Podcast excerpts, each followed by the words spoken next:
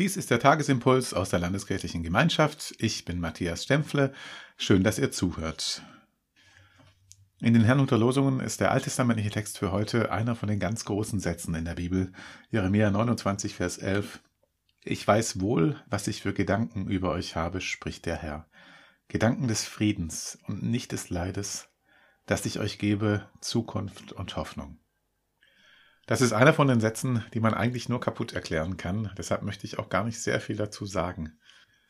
Es ist ein Hoffnungssatz, den man abspürt, dass er in tiefe Schwierigkeiten, in tiefe Not, in tiefe Hoffnungslosigkeit hinein gesprochen ist.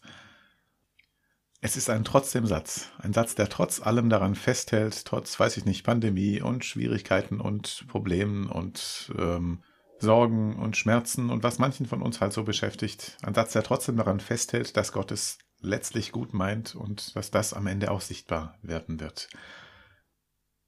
Und der neutestamentliche Lehrtext aus dem Kolosserbrief, das ist so ein ähnliches Kaliber, ein hymnischer Satz und inhaltlich ganz dicht mit Bedeutung.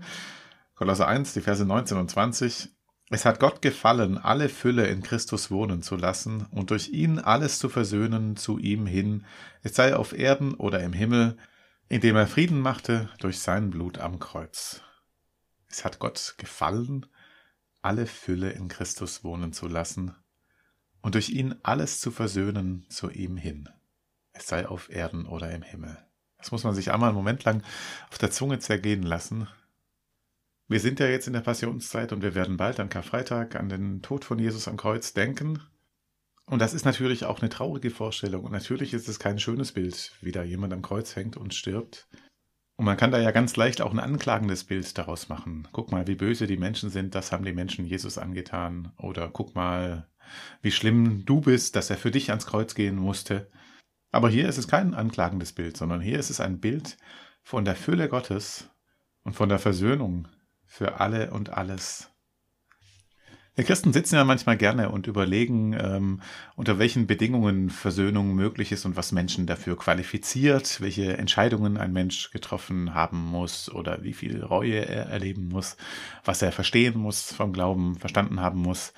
Und in Frage stehen ja immer die anderen und meistens nicht wir selber oder vielleicht unser Leben und das, was wir nicht hinkriegen, das steht vielleicht schon manchmal auch in Frage, aber nicht unsere Ideale und wie wir denken, dass man sein müsste und dass ein Christ sein muss. Und dann lese ich hier, es hat Gott gefallen, durch Christus alles zu versöhnen zu ihm hin, sei auf Erden oder im Himmel, indem er Frieden machte durch sein Blut am Kreuz. Er hat Frieden gemacht, nicht wir.